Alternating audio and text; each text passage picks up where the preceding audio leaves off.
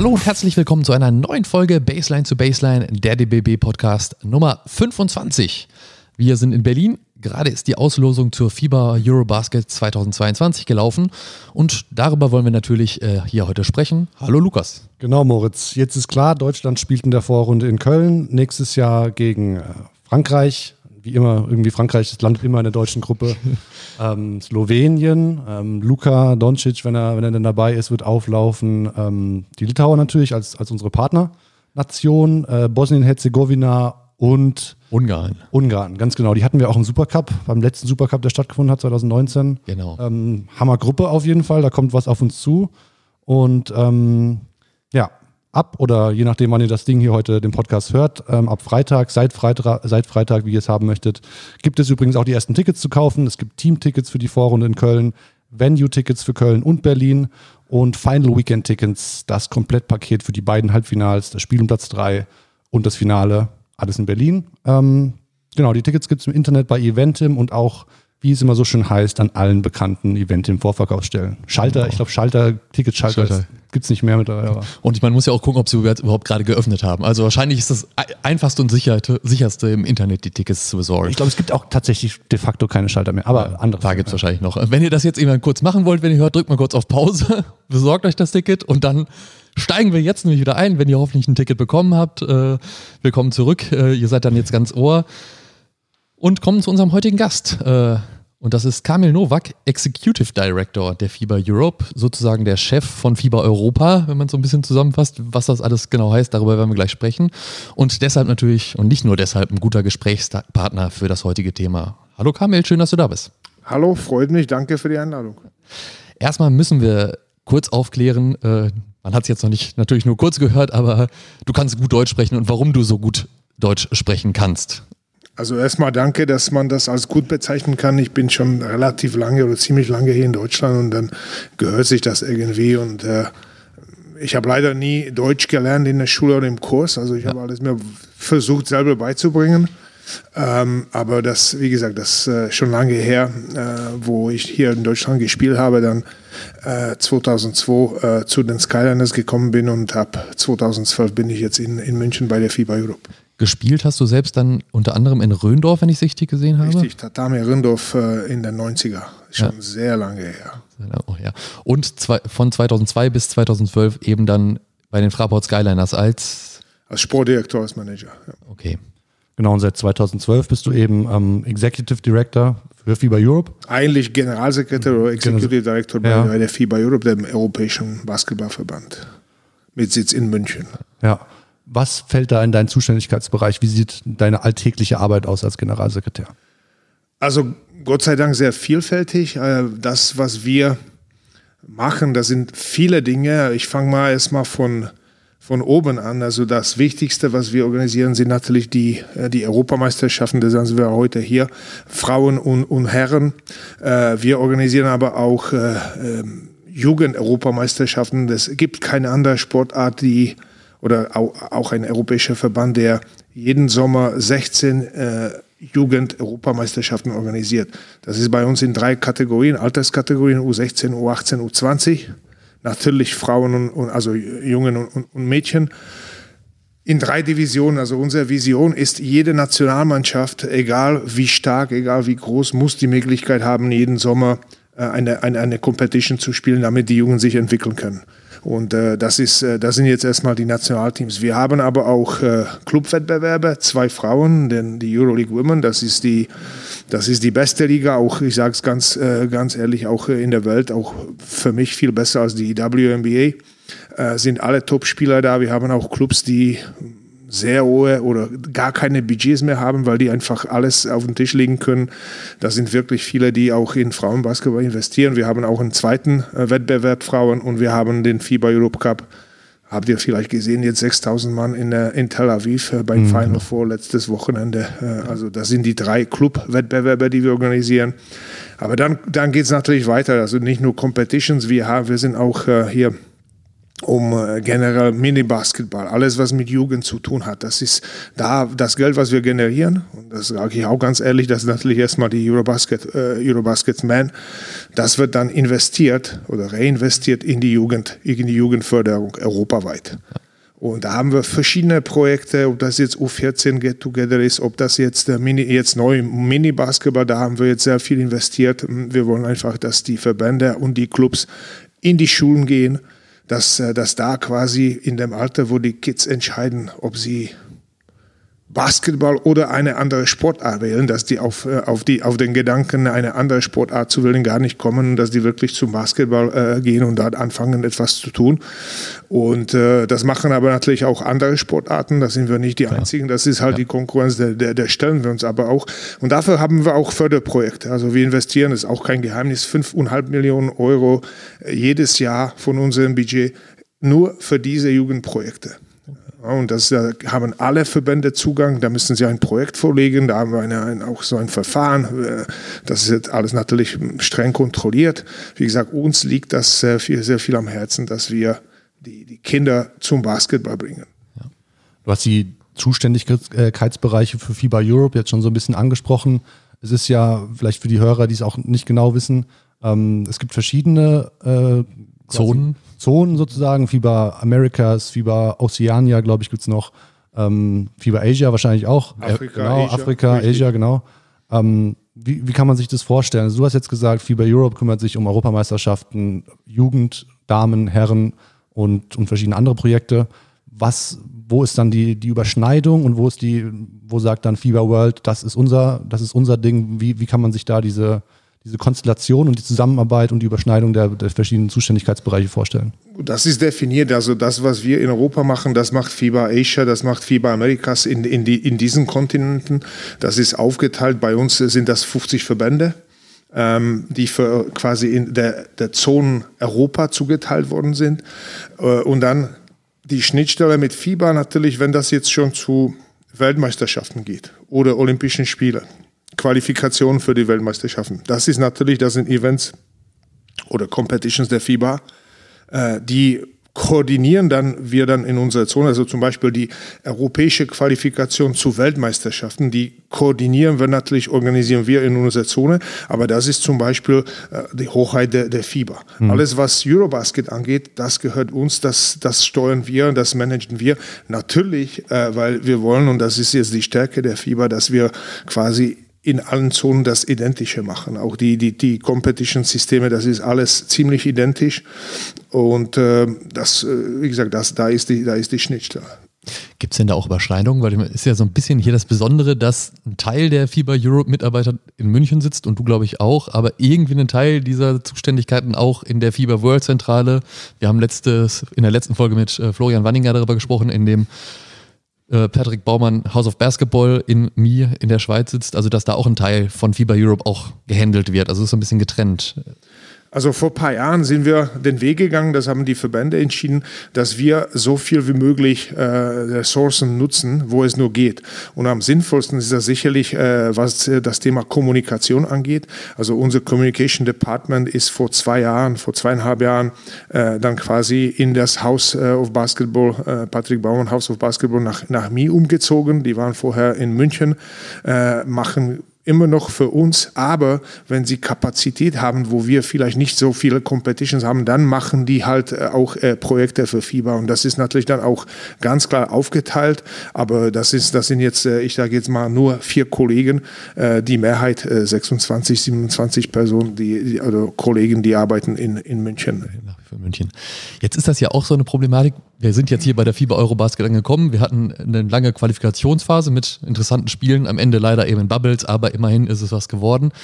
Die aber eben im Schatten dieser Problematik Euroleague Herren, wir haben vorhin über die Euroleague Women gesprochen, die im, im Rahmen von FIBA Europe organisiert wird, aber eben mit der Euroleague Herren und äh, ja, den Fenster der Nationalmannschaften steht. Und da gibt's immer ja so ein bisschen die Diskussion, wer ist da jetzt wie, wer muss zurücktreten äh, oder wer muss vielleicht ein bisschen mehr Kompromisse eingehen. Da ist an Erstens die Frage, ist das jetzt eigentlich auch ein Thema, was dann FIBA Europe macht oder FIBA World, äh, die Verhandlungen? Und können die Fans da vielleicht für die WM-Qualifikation, die ja als nächstes dann ansteht, auch auf, auf, auf Besserungen hoffen auf, auf ihre Spieler? Also erstmal, ähm, wer sitzt da am Tisch? Wir sitzen natürlich als Europa immer am Tisch. Aber da die Windows wir haben in Europa oder außerhalb von Europa nicht nur europäische Spieler. wir haben hier, es sind auch viele Südamerikaner, die ja. hier in Europa spielen. Es gibt auch viele Asiaten oder Australier, die hier in Europa spielen. Und die Windows, die Nationalteam Windows, die sind natürlich weltweit. Das heißt, das Thema äh, Spieler freizustellen für Nationalmannschaften betrifft nicht nur Europa. Ja, weil wenn, wenn hier, gerade in Spanien, sind viele Südamerikaner, Argentinier etc., Brasilianer, ja. wenn, das, wenn da ein, ein, ein Nationalteam äh, spielt oder die Nationalteams spielen, dann ist das natürlich, betrifft das auch die anderen Zonen.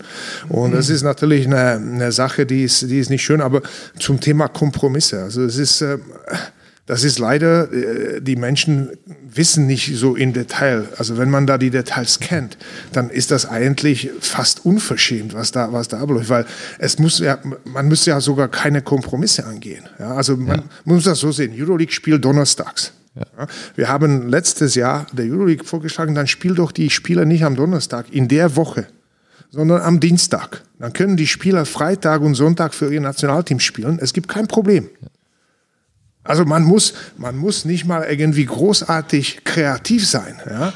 Und das ist, das findet man natürlich dann schade, wenn äh, also wir haben immer demonstriert und ich habe es neulich jetzt auch äh, in der Presse gesagt, wir sind nach wie vor bereit zu sprechen, äh, nach, nach Lösungen zu suchen. Und man muss nur den Willen haben. Den haben wir definitiv, haben wir auch, auch bewiesen in den letzten Jahren und äh, schauen wir mal, was dabei rauskommt. Aber es ist, äh, ähm, wie gesagt, das äh, wir reden hier von zweimal acht Tagen ja. in zehn Monaten. Ja. Also wenn das jetzt zu viel verlangt wird, dann weiß ich auch nicht. Also hört man so ein bisschen raus, liegt das Problem schon eher auf der anderen Seite. Nein, das, das ist immer ein Problem, das ist wie eine Ehe. Also man, man muss immer, die, die, die, Wahrheit ist irgendwo in der Mitte. Ja. Man muss aber schon sagen, sowas. Früher ähm, die, die Position und auch das Verhalten unserer Organisation FIBA und FIBA Europa ist ziemlich transparent, ziemlich offen. Wie gesagt, wir sind gerne bereit, über anderes oder über andere Lösungen zu sprechen. Ähm, dazu kam noch nicht. Ja, und aber ist dann jetzt auch nichts für, also ist noch nicht absehbar, dass jetzt äh, für die WM-Qualifikation für 2023 schon eine, eine Änderung da ist. Also Stand heute. Stand jetzt heute nicht. Äh, schauen wir mal, morgen kann sich das schon geändert haben. Also wie, wie gesagt, wir sind permanent ready zu, äh, zu sprechen und, und äh, verschiedene Optionen zu, ähm, ja, zu konsultieren. Gibt es da vielleicht auch die Möglichkeit, dass ähm, quasi die Verbände selbst, also unabhängig von der Euroleague, wenn da keine Kompromisse irgendwie ähm, gefunden werden für, für beide Seiten, die für beide Seiten irgendwie klar gehen. Du hast ja ein bisschen skizziert, wie, wie einfach es theoretisch wäre. Es hört sich jetzt für uns erstmal relativ easy an. Ähm, aber gibt es vielleicht auch die Möglichkeit, dass man sagt, Nationalverbände ähm, gehen, treten direkt in Kontakt mit ihren Teams, mit oder mit den Teams, die die Spiele haben, die man quasi da haben möchte. Und man findet so eine Lösung außerhalb von diesem Euroleague-Fieber. Ich nenne es jetzt mal Disput. Es sind wieder die Fakten, die die Menschen nicht kennen. Es ist jetzt, der türkische Verband hat immer in jedem Window alle ihre Spieler zur Verfügung gehabt. Mhm. Und Türkei hat zwei Teams in der Euroleague. Ja. Und die haben es immer geschafft, dass die Spieler sowohl von Fenerbahce als auch von FS Pilsen freigestellt worden sind. Das muss man einfach ganz klar sagen. Ja, man, man kann sich nur die Windows anschauen, schauen, wer da äh, gespielt hat. Ja. ja. und dann sieht man sofort, aha, das ist nicht Mission Impossible. Mhm. Ja, äh, wir hatten aber, und das muss man auch ganz klar sagen, auch Situationen äh, gehabt, wo Deutschland hier gegen Serbien gespielt hat. In, ich glaube, das war in Frankfurt. Und parallel hat äh, Red Star Belgrad gegen Bamberg, das ist drei Jahre her, in Bamberg gespielt zu, sogar zu, der, zu derselben Selben Uhrzeit. Ja. Mhm, ja. Und das ist natürlich Katastrophe für wen? Jetzt erstmal. Man kann nicht sagen für FIBA oder für, für, für Euroleague. Das ist erstmal eine Katastrophe für den Fan. Ja. Man muss immer vor, das sind wir, und da bin ich auch gerne äh, Idealist. Äh, was wir hier machen oder was wir hier alle machen sollten, ist erstmal den 13-jährigen Jungen oder Mädchen sehen, die vielleicht schon Basketball spielen oder darüber nachdenken. Ja? Und denen die Wahl zu geben, du schaust jetzt deinen Club, Bamberg oder Berlin oder, oder Bayern. Oder du musst dich entscheiden, vielleicht schaust du deine Nationalmannschaft. Das ist eigentlich eine Unverschämtheit. Das ja. ist eine Zumutung. Das ja. muss man ganz klar sagen. Ja. Vergiss jetzt mal die Verbände. Man muss wirklich den einfachen Fan sehen. Ja. Und das ist total unfair dem gegenüber. Und für den ist es ja eben auch sehr schwer zu verstehen. Deswegen das kann eigentlich kein normaler ja. Mensch verstehen. Ja, ja. Müssen wir die Daumen drücken. Ja, wir drücken die Daumen. Ähm, lass uns über die Eurobasket noch ein bisschen sprechen. Ähm, deswegen sind wir auch hier. Erstmal gehen wir ein bisschen weiter zurück. Ähm, du hast selbst ja mal als Spieler Eurobasket gespielt, äh, teilgenommen. Ähm, wann war das? Klär uns auf. Wie war das für dich? Erinnerst du dich da noch daran? Wir fragen unsere, unsere Gäste, die Spieler sind oder Spieler waren, immer gerne nach ihrem ersten Länderspiel. Ich weiß nicht, ob wir jetzt so weit zurückgehen wollen, aber nimm uns ein bisschen mit. Ich fange von dem ersten Länderspiel, da kann ich mich natürlich super dran erinnern. Das war 1986. Äh, ich war da relativ jung oder sehr jung, wo ich ein erstes offizielles Spiel gespielt habe. Ich war in der, in der breiten Auswahl damals noch Tschechoslowakei, ähm, schon zwei Jahre früher. Wie gesagt, das erste offizielle Spiel dann 86.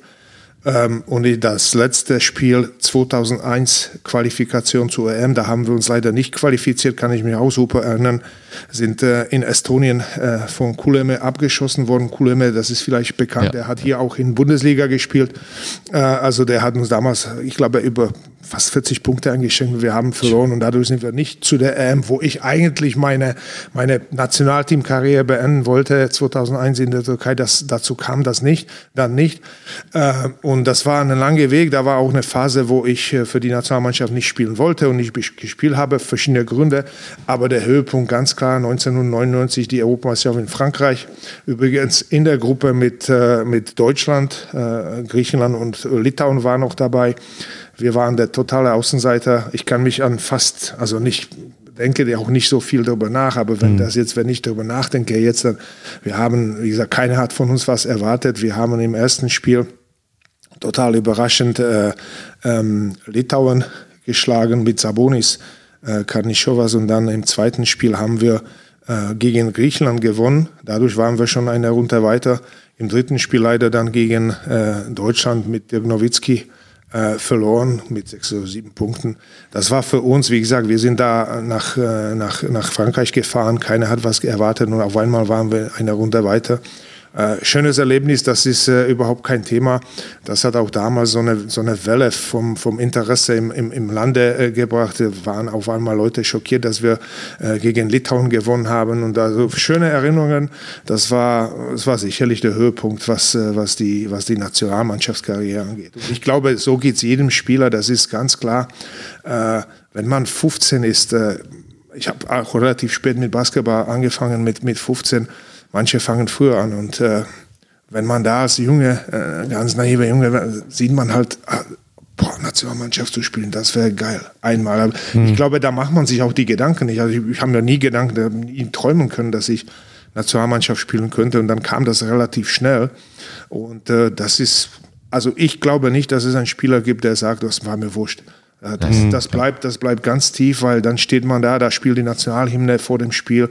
Äh, ganz klar Höhepunkt, äh, ich glaube, in Karriere jedes Sportler, nicht nur im Basketball. Mhm. Ja. Du hast es so ein bisschen angesprochen, damals noch Tschechoslowakei.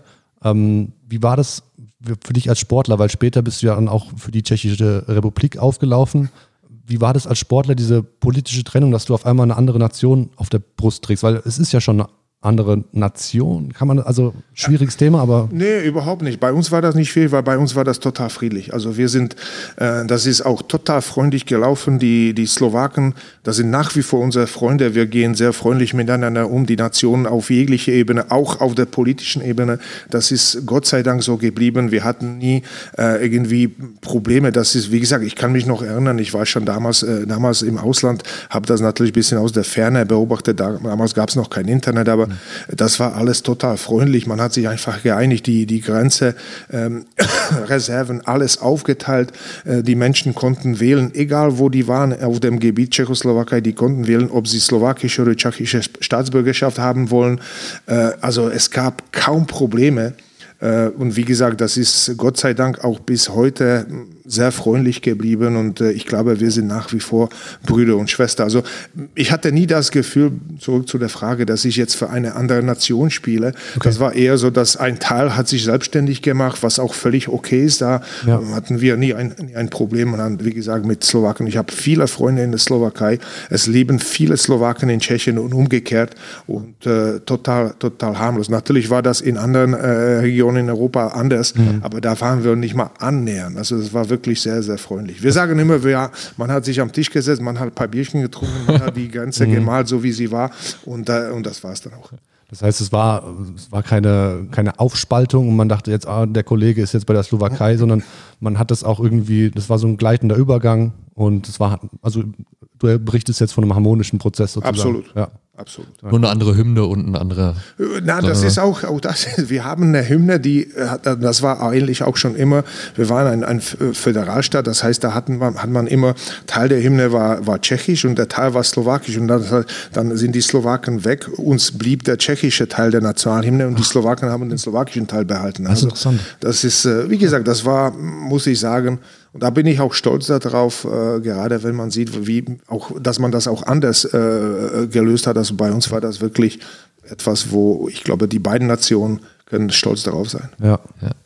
Weißt du, wie viele Länderspiele es am Ende jetzt dann wirklich insgesamt waren für dich? Also ich irgendwo bei 140, wie gesagt, ich war sehr lange dabei, 86 bis 2001, also eine lange Zeit.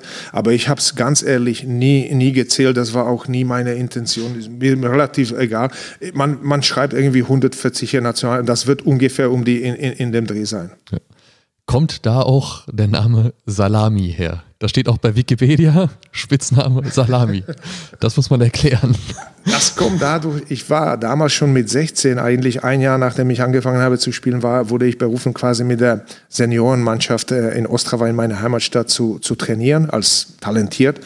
Und das war natürlich, da waren da waren erwachsene 30-jährige Menschen und ich war da mit 16, ich wog äh, keine 100 Kilo.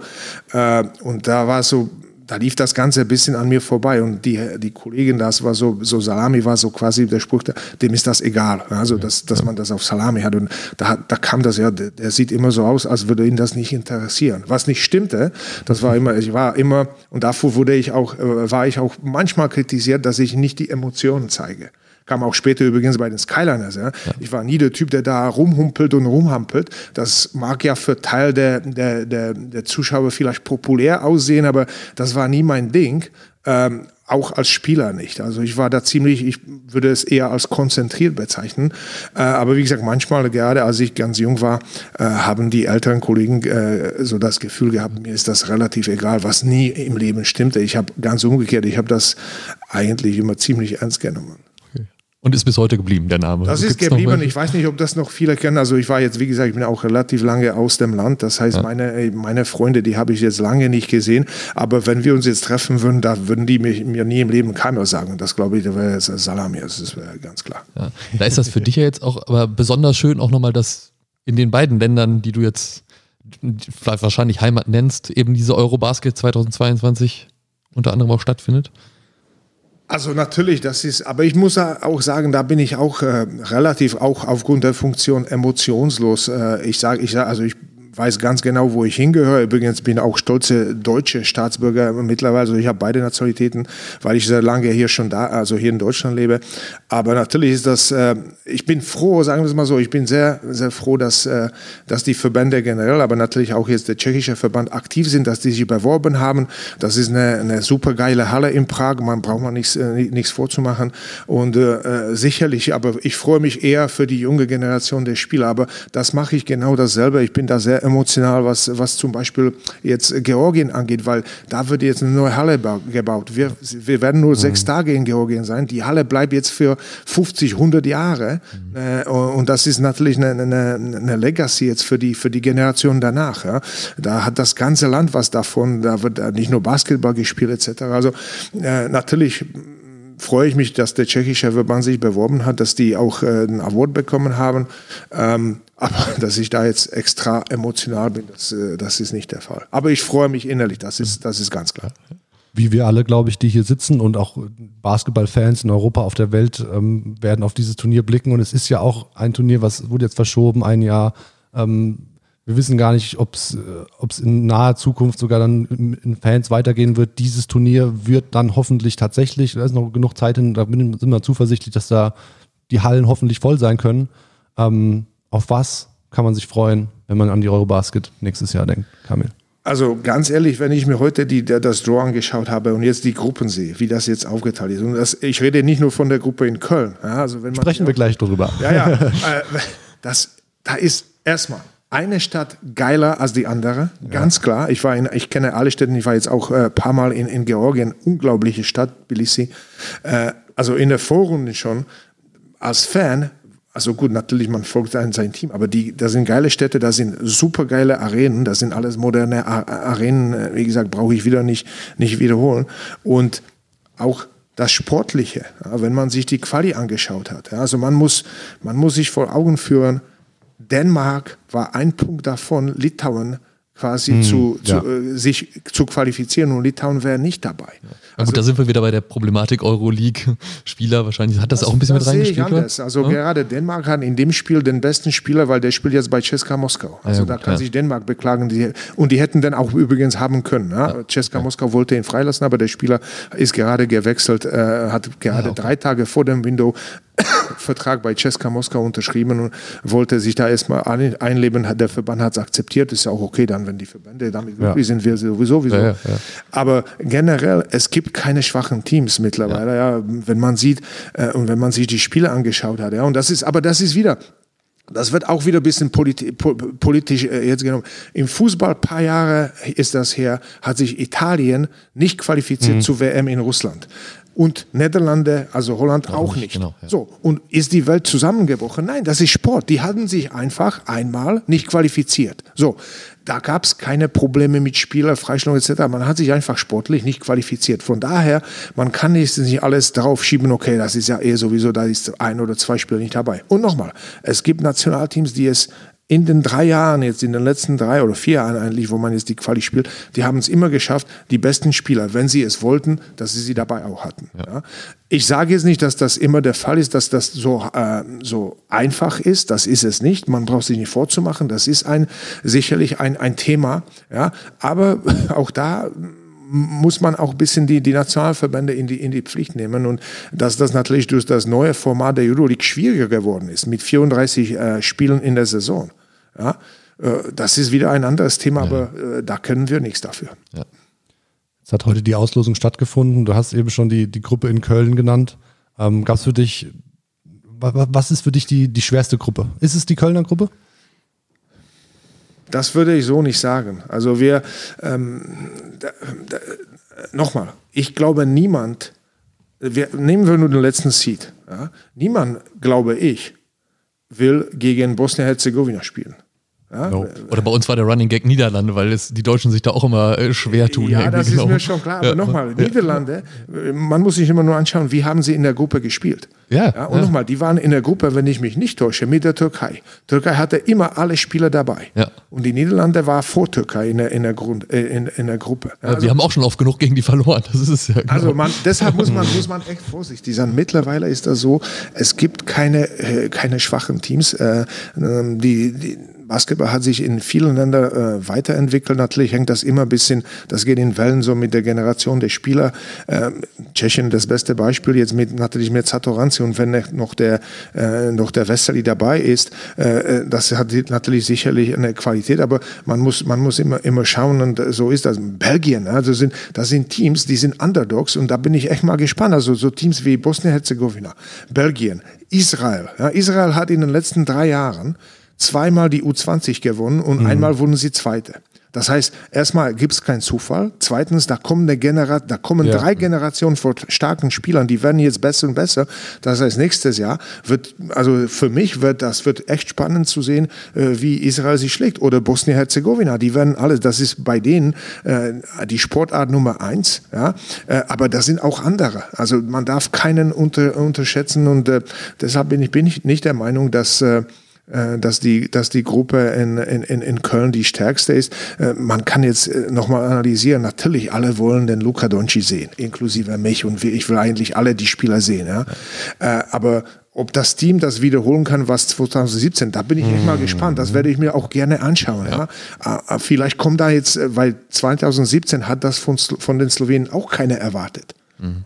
Das heißt, mal schauen, wer kommt jetzt 2022. Wird total spannend sein und äh, ähm, ich freue mich, ich werde wieder, das machen wir mit dem Präsidenten, dass wir quasi alle die vier Hosts äh, besuchen, immer für ein, zwei Tage, schauen uns das Spiel an, natürlich dann die, die Endrunde hier in Berlin. Also ich freue mich total und heute, als ich die Auslosung da gesehen habe, habe ich mir gedacht, boah, ist das geil. Ja, wenn du so davon sprichst und das erzählst, so Level Playing Field, so, es ist wirklich Competition in jeder Gruppe da bis unten hinter. Bei mir kribbelt es schon so, ich habe richtig Bock und ich glaube, das geht den Leuten, die das jetzt gehört haben und, und das sehen, die Auslosung gesehen haben, auch, auch, auch ähnlich. So. Ja. Du hast es jetzt gerade schon gesagt, vielleicht noch so zum Abschluss nochmal, um über diesen Modus zu sprechen, Eurobasket. Äh, es ist, weiß nicht, doch 2015 war tatsächlich, glaube ich, das erste Mal, dass äh, erstens es auf vier Länder verteilt war, diese Vorrunde, plus eben dieser Fakt, dass man sich ein Partnerland aussuchen konnte äh, für die Vorrundengruppe. Jetzt bei Deutschland wird es Litauen sein, die schon eben vor dem Draw heute gesetzt waren als ein Gegner. Äh, hat sich das System so bewährt und wird das auch in Zukunft so sein? Oder hofft man darauf, dass vielleicht auch wieder in, in, einem Land mehr Arenen da sind, die auch so bespielbar sind? Weil du hast es gerade gesagt, ich meine, vier so geile Arenen ist in einem Land der jeweiligen Länder dann schwierig zu finden im Zweifel. Also wenn ich da würde ich erstmal vielleicht kurz erzählen, wie es zu diesem System kam. Ja. Wir waren ja, der erste ja, Verband, der sowas eingeführt hat, noch vor Fußball, ganz klar. So, warum? Äh, ganz ehrlich, wir haben dieses, dieses System jetzt entwickelt und in der Schublade gehabt. Eigentlich wollten wir das vorbereiten für 2017. Ich bin 2012 zu FIBA Europe gekommen. Äh, Eurobasket 2015 wurde schon vergeben an äh, Ukraine. Ukraine damals, genau. Wir haben Eurobasket 2013 gespielt, alles gut. Ein paar Monate später, November, Dezember 2013, fangen die Probleme in der Ukraine an. Da war es noch, ich bin, ich kann mich heute noch erinnern, ich wurde eingeladen, dringend in die Ukraine zu, zu fliegen. Das war kurz vor Weihnachten. Ich war im Januar da. Im März haben wir gesehen, da brennt der Baum. Das wird nicht gut gehen. Die sollten fünf neue Hallen bauen. Da war ein Riesenprojekt unterstützt von der, von der Regierung. Und auf einmal wurde uns klar, das wird, das wird schwierig.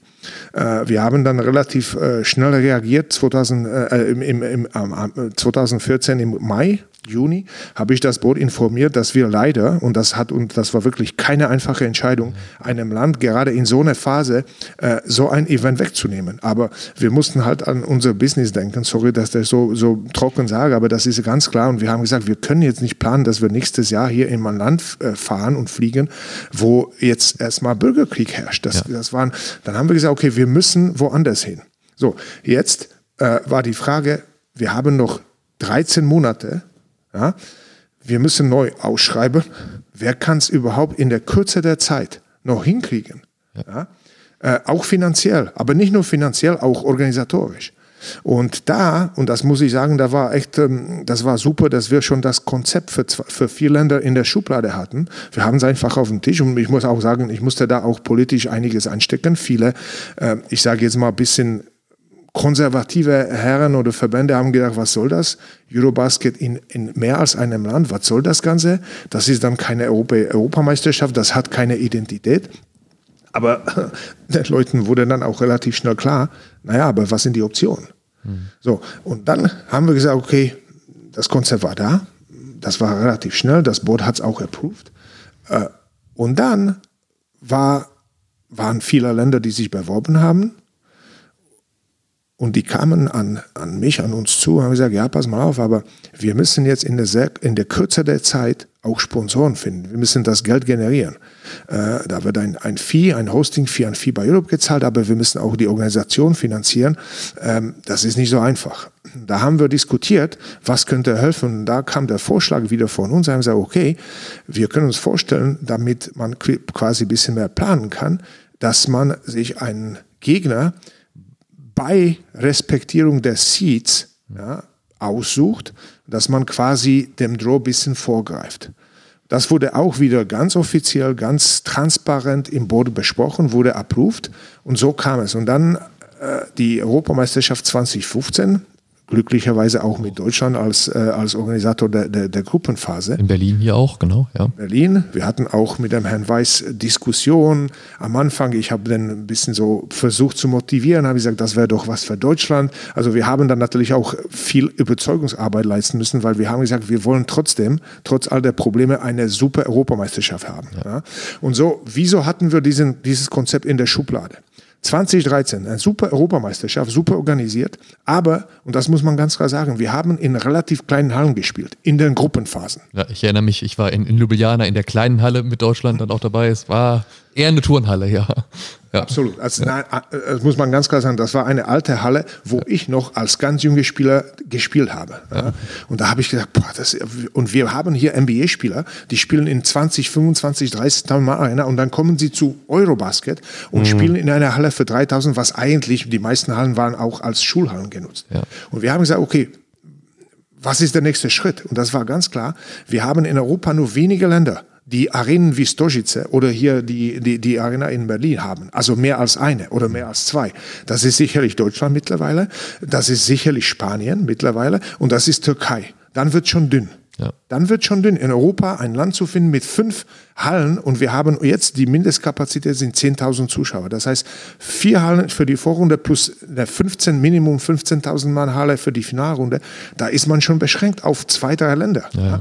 Und da haben wir gesagt, okay, wenn wir weiter wachsen wollen, müssen wir einfach uns überlegen, wie wir, und, und dazu kommt noch, man hat, und das hat man wieder in, äh, in, in Slowenien, aber sicherlich auch die Jahre davor gesehen, natürlich, wenn so ein Land wie Slowenien eine Europameisterschaft hostet, dann die Gruppe, wo Slowenien spielt, da ist die Halle immer voll, zumindest für die Spieler der Slowenen. Aber in anderen Hallen, Tschechien spielt gegen Belgien in Slowenien, wen interessiert das? Da kommen ein paar hundert mhm. Fans aus beiden Ländern und das war es dann auch. Ja. Und wir haben gesagt, wir wollen auch die Zuschauer in die Hallen locken. Und da haben ja. wir gesagt, dieses Konzept mit den vier, dann sind die auch oder vor allem die Vorrunde, äh, die, die, die, die Gruppenspieler sind voll. Ja? Und so kam das. Äh, wir hatten das äh, bereit, das äh, wurde approved und hat sich natürlich total bewährt 2015.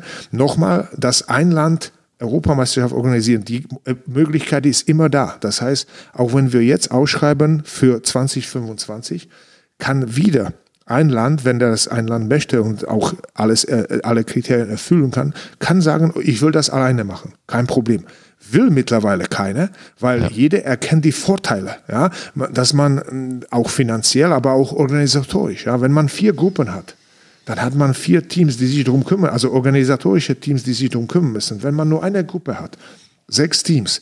Ja, das ist eine Halle, das ist ein Hotel für die Spieler, ein Hotel für die Officials und, und Staff etc. Alles viel einfacher, auch viel kostengünstiger. Ja, das ist der wichtige kann, Grund dann wahrscheinlich. Kann, ja. Dann kann man ja, auch sagen, ja. wir wollen aber keine Halle mit 7.000 oder 8.000 Zuschauern, sondern mindestens 10.000. Ja. Und das sind dann halt neue, äh, modernere Hallen. Natürlich sind manche ein bisschen älter, aber äh, halt gewisse Standards, weil wir wollen, und das haben wir uns damals 2015 als quasi so Motto. Wir wollen alles für die Spieler tun. Wir wollen, dass die Spieler wirklich zu einer Europameisterschaft fahren und die sehen auch die, und die Hallen gehören dazu und Hotels. Also sage ich auch ganz ehrlich, für uns ist das absolutes Kriterium, sind nicht die VIPs, sondern das Hotel für die Teams. Ja. Das ist eben fünf Sterne in dem Fall. Das ist fünf Sterne, weil ja. die, die Spieler, die, müssen. Gegen den Spieler kommen die Zuschauer her. Und nochmal, wenn wir jetzt Spieler haben und wir wollen die, die NBA-Leute, aber auch von der Euro, also wir wollen die besten Spieler und besten Trainer, dann muss man auch etwas dafür tun, dass die sich auch freuen und dass die dann auch wirklich äh, angemessene Konditionen haben. Es ist natürlich einerseits vernünftig, aber um vielleicht nochmal einmal so zum Abschluss dann den Bogen zum Anfang zu bekommen oder zu deiner eigenen Spielerkarriere. Also in deiner Zeit gab es ja jetzt keine fünf Sterne-Hotels für bei der Eurobasket. Und eigentlich geht es ja schon. Und Dirk Nowitzki, der jetzt heute hier die, äh, die, die Auslosung mit begleitet hat und mit die Losfee, er hört es nicht gerne, aber gem gemacht hat, äh, hat auch, der hat im Doppelzimmer auch in einem, in einem Vier- oder Drei-Sterne-Hotel als Nationalspieler ähm, gespielt. Eigentlich wird es so gehen, aber. Es würde ist, alles ja. gehen. Das ist also natürlich. Äh, äh wenn nichts Besseres da ist, würde man das machen. Ja. Man muss aber auch sagen, die Spieler sind mittlerweile, die sind so belastet, die werden sich auch überlegen. Deshalb ist auch zum Beispiel Eurobasket nicht mehr alle zwei Jahre, sondern alle vier Jahre. Ja, ja. Dazwischen gibt es die Weltmeisterschaft und die Olympischen Spiele. Und man braucht sich nicht vorzumachen. Äh, die, äh, gerade die älteren Spieler, also Dirk zum Beispiel hat 2013 nicht gespielt. Nach wo er die Jahre immer da, dabei war und dafür war da für Deutschland. Äh, natürlich mit über 30 überlegt der Spieler schon zweimal, was er im Sommer macht. Ja? ja. Und deshalb ist das auch exklusiv. Mittlerweile ist das so, dass ein Spieler drei in seiner Karriere drei Europameisterschaften schafft, vielleicht vier, aber mehr wird schon schwierig, solange spielt keiner auf dem Level. Ja?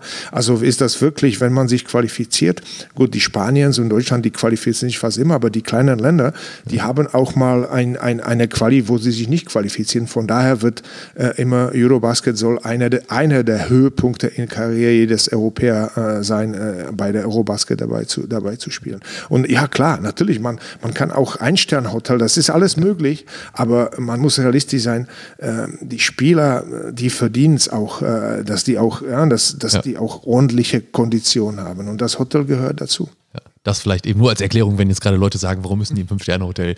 Ist aber eine gute, gute Erklärung ja. ja dazu. Ja, ich glaube, dann haben wir unsere Fragen soweit durch. Runde Sache. Vielen Dank äh, für die ausführlichen Antworten.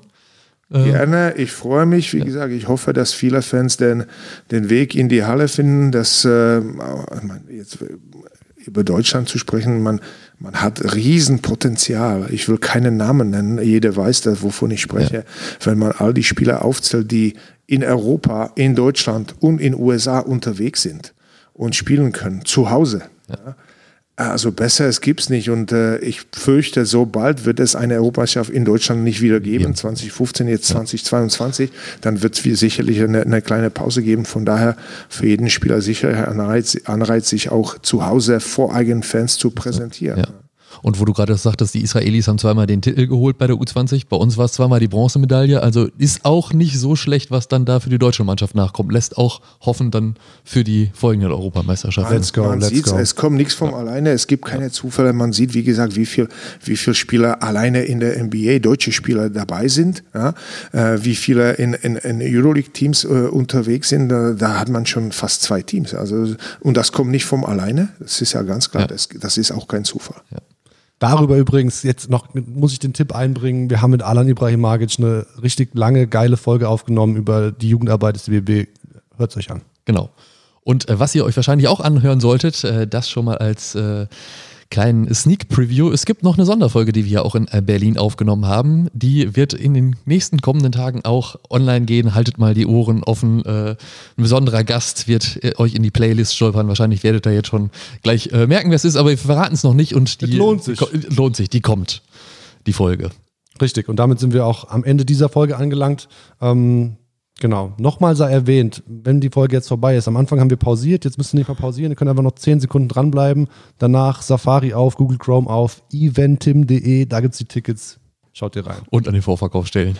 Oder Verkaufskiosken. An den Ticketschaltern um die Ecke bei eures, eures ja. Vertrauens. Ganz genau. Ja. Was wie immer nicht fehlen darf, wenn es euch gefallen hat, lasst uns gerne ein Like da. Abonniert den Podcast auf Spotify, Apple Podcasts, auf den ganzen Plattformen, wo ihr das hört. Und wenn ihr Fragen, Anregungen, Kommentare habt, lasst es uns auch wissen über die ganzen DBB-Kanäle. Ansonsten bleibt noch zu sagen, bis dahin. Let's get it. Tschüss, bleibt gesund.